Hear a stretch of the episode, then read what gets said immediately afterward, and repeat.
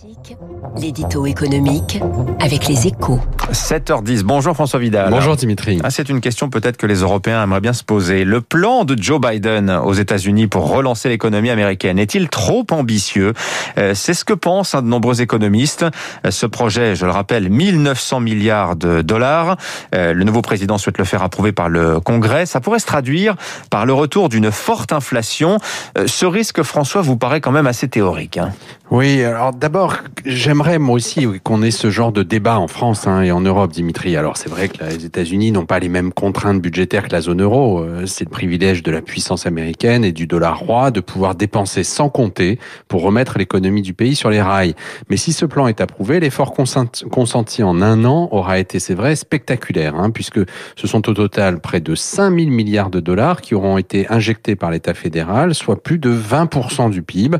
Pas étonnant du coup que certains anticipent une surchauffe de l'économie américaine. D'autant que le PIB des États-Unis n'a chuté l'an dernier que de 3,5%. Euh, rappelons qu'en France, c'est moins 8,3%. Euh, le taux de chômage euh, aux États-Unis est d'ailleurs déjà revenu le mois dernier autour de 6%.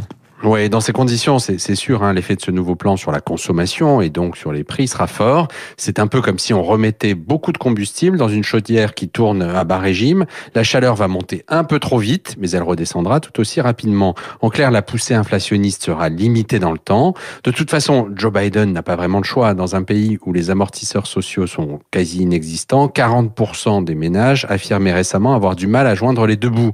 Pour ressouder le tissu social, le président américain doit impérativement venir en aide à cette population faiblement diplômée, appartenant souvent aux communautés noires et hispaniques.